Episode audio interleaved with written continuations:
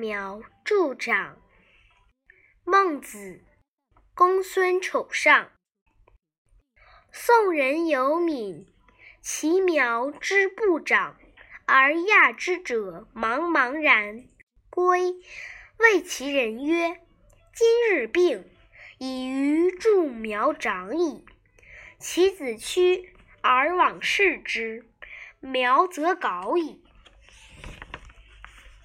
译文：五代宋国有个人担忧他的禾苗长不高，就自行将禾苗拔高了。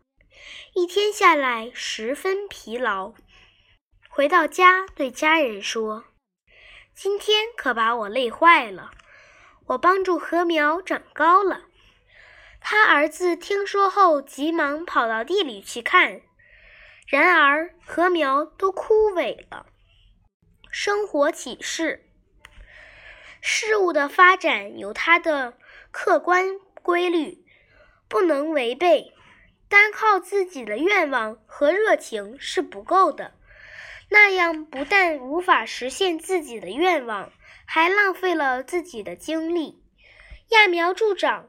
这一则寓言告诉告知我们一个道理：欲速则不达。